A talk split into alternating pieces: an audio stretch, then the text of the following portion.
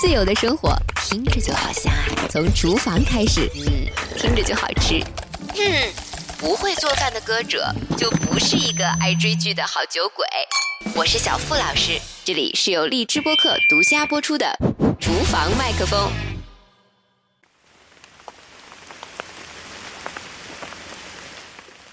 我最亲爱的荔枝播客的饭友们，大家好，我是小付老师，又是在厨房里彼此陪伴的一天，让我们从厨房开始自由的生活。北京啊，虽然这两天回温了，但是呢，阴天下雨，今儿个下的还挺大。我今天要做一个简单到爆棚的果酱马芬，主要是因为我妈想吃辣，所以我今天就占用一下公共资源吧。做法因为太简单，我就一口气儿给大家说了，这样咱们就好边做边聊，好吗？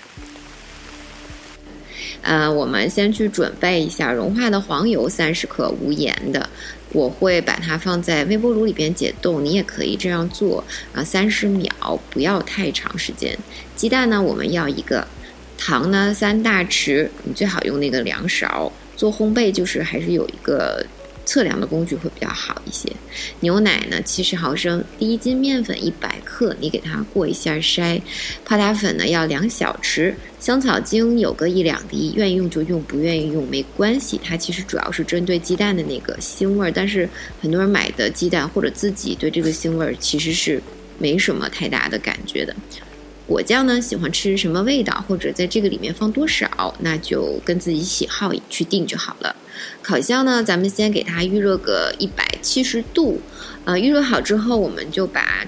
除了低筋面粉跟泡打粉以外，所有的东西全给它混在一起搅拌均匀了之后，再把过完筛的面粉跟泡打粉给它倒进去，混合到没有干粉就行了。不要过度的搅拌它，不然的话面筋起来就不好吃了。面糊呢，到最后应该是那种很流动的那种黏糊状。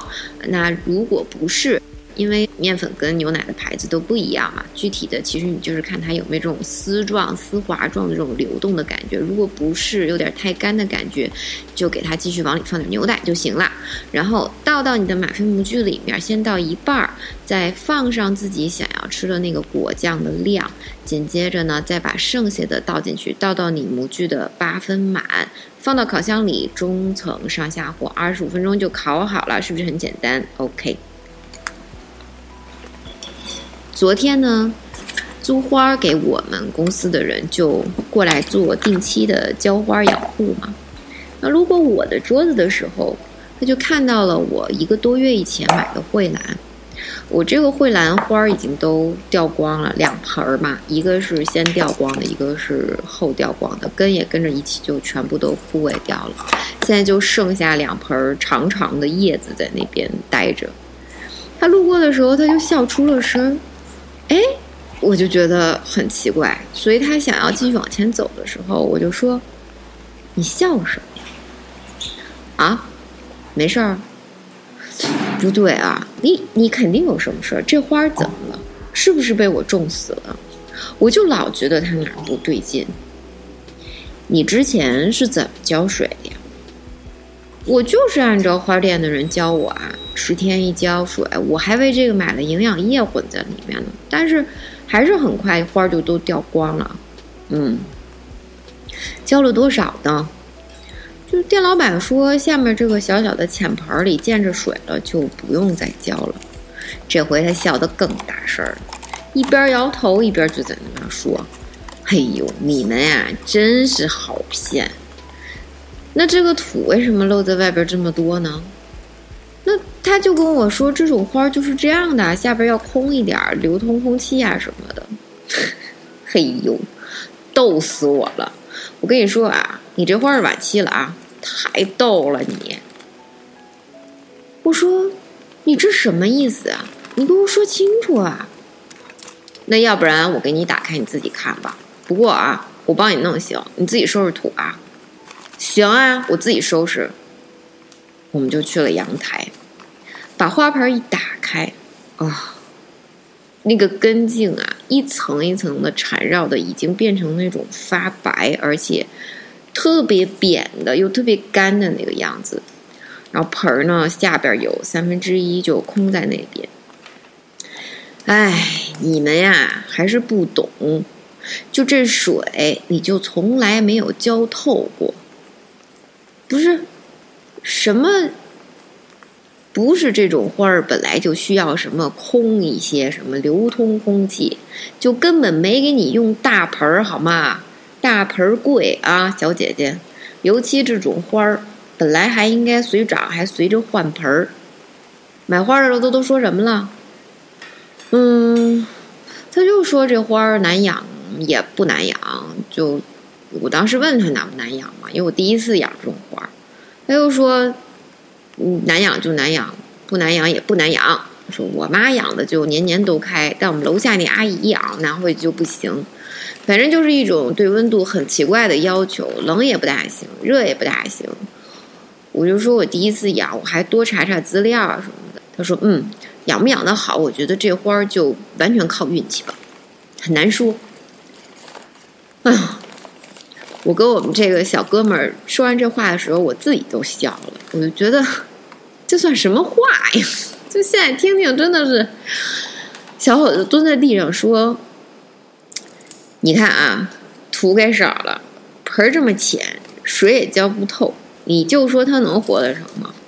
你最后再试试吧。”这花还挺能扛的，要是过了十几二十天还不行，你就扔了吧啊！哎呀，就零售的这种啊，鲜花店最爱卖这种东西，又贵，你们又养不好。你自己说这花多少钱买的？贵是不是还挺贵的？我就点了点头。你后来又回去跟他买过花了吗？我说还真买了。我当时想嘛，我这种花种成这样了，我肯定就不是适合养花的人啊，而且觉得查资料啊什么的还挺烦的，我就跟他办了张储值卡，每个星期买鲜花了。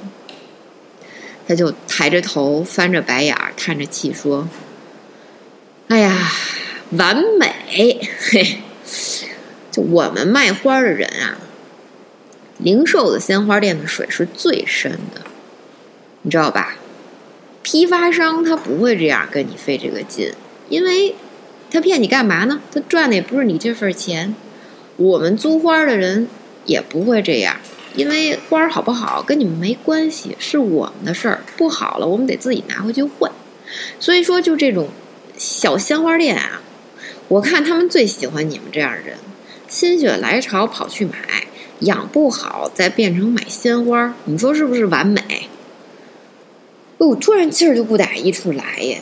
我倒也不是因为生人家的气，我就有点生自己的气吧。我当时买它回来的想法是特别好的，因为我当时想供佛，就讲，哎呀，我要不要买这种盆的花嘛？就长长久久的养着它。结果当时哭的时候，我还在想自己在这方面真是没有什么才能，就做不好嘛。嗯。后来我就在想，他说的这种三个不一样的吧，其实就是咱们整个世界里边生活当中会遇到的这三种交易种类：批发商、长期关系、租户，对吧？嗯，算是短期交易吧。还有就是鲜花店，一旦被我们知道了，或者本来就是偶尔有人。过年过节的时候去买，这种属于一锤子买卖。但是我就在想，一锤子买卖进阶到短期交易，甚至长期交易的可能性是非常高的呀。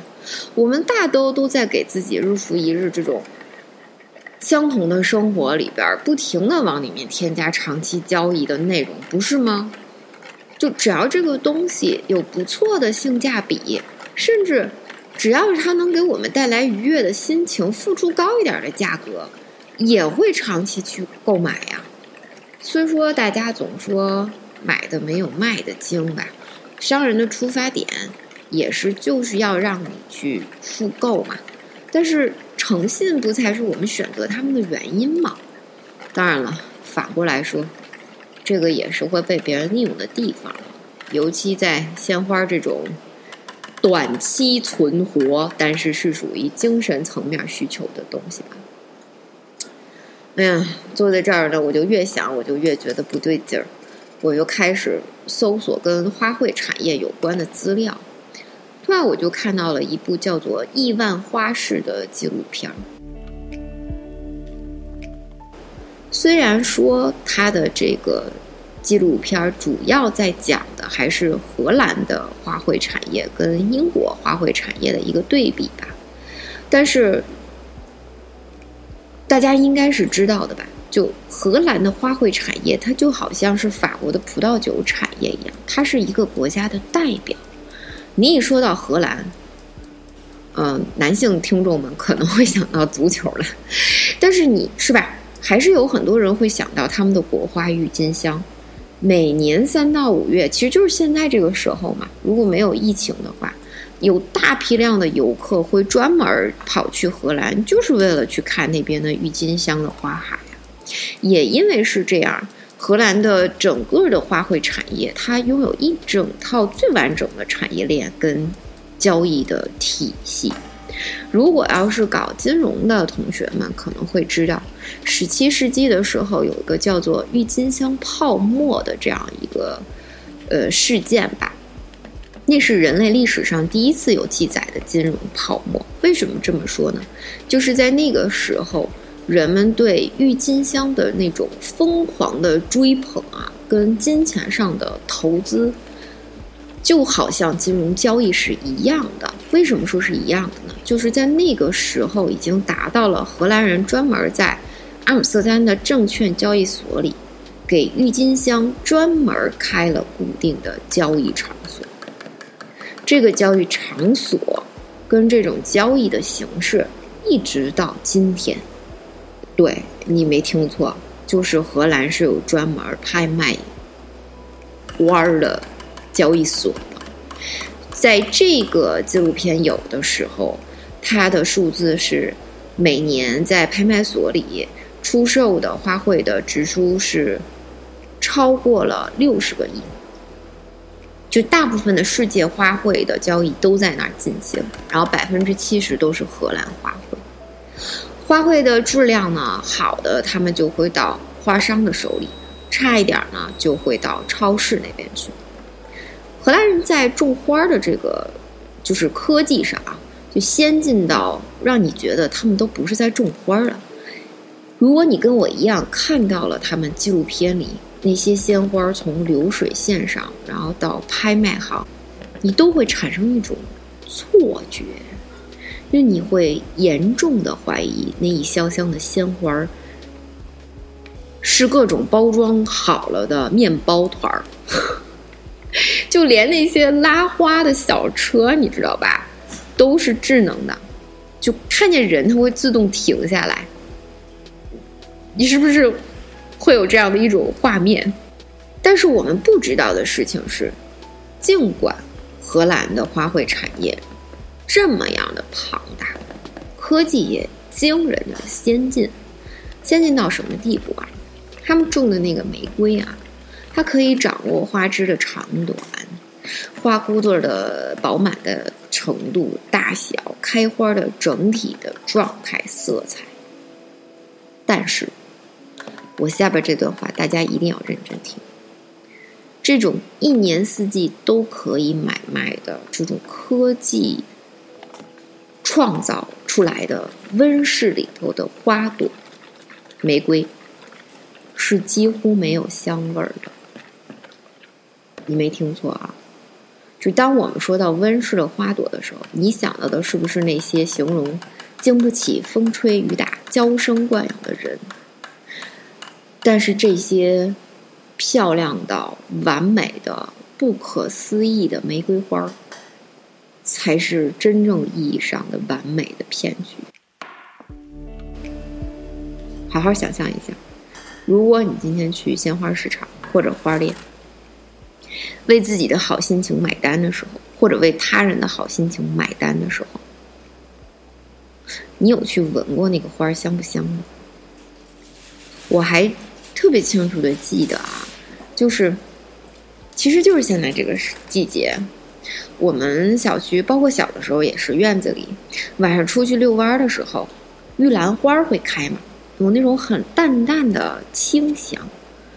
就如果清香都能让我们记得这么清楚的话，那一堆本来就应该有浓郁香味的玫瑰，而且还那么的漂亮，那么的完美，放在你眼前的时候，你几乎闻不到香味儿，那是什么感觉？就我看到这儿的时候，我整个人都惊呆了。我突然就在想，对哦，不仅仅是花香，去超市买菜的时候，你几乎看不到有人去闻自己买的蔬菜的味道吧？先不要说那些包装好了，你也没办法闻哦，这也是个问题，对吧？包装好的净菜，切好了的、洗干净的，就是堆在那边可以让你挑选的那些菜。没有人去闻它们的香味儿。我们现在老说嘛，就是现在的菜没有菜味儿了。其实指的不仅仅是做出来之后的味道跟小时候不像，更多的是我们现在仔细想想看，其实是我们闻不到蔬菜本身放在那儿的时候那种清甜的香味儿了。就大家还记不记得咱们小时候随便洗好的一根黄瓜跟西红柿？就能当零食吃好多，比任何现在那种膨化食品零食都好吃一万倍。你们还记得吗？就是尤其那个黄瓜的那个味儿，清清甜甜的那种感觉。所以说，说到这儿，这个骗局里的下一个罪魁祸首又要出现了，对吧？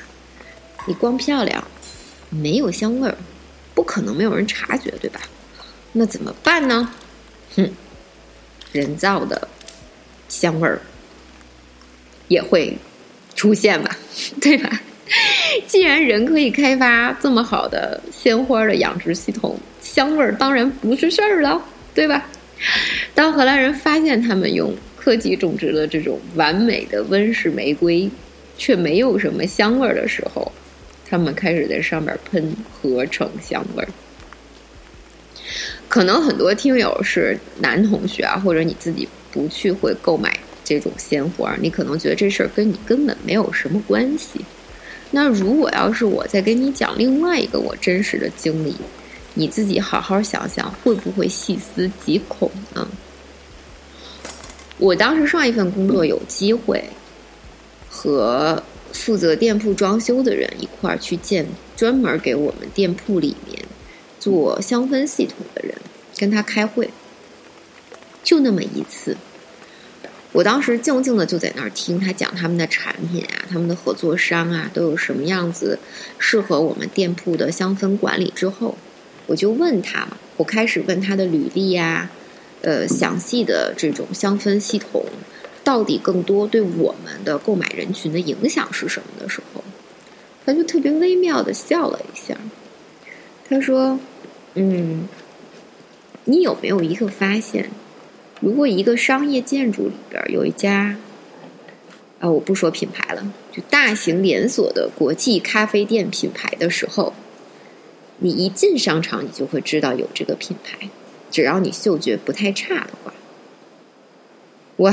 我当时就恍然大悟，我说你是想跟我说他们的咖啡香味儿，不是只是从店里传出来刚做好的咖啡的味道？是香氛系统是吗？他点了点头。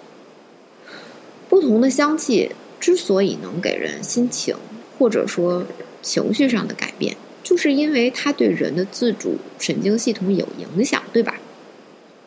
如果你去过赌场的话，有这样的经历的话，你再好好回忆一下，白天跟晚上的香味是不一样的，而午夜那个时间段。